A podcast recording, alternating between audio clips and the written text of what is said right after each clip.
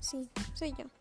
Y hoy te contaré cómo sobrevivir a las clases en línea sin morir en el intento. 1.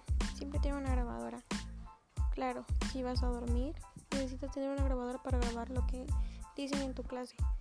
Si no, ni siquiera lo intentes. 2.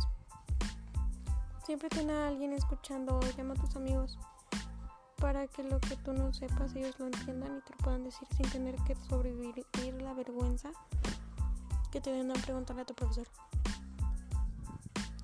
3. Tengo una libreta.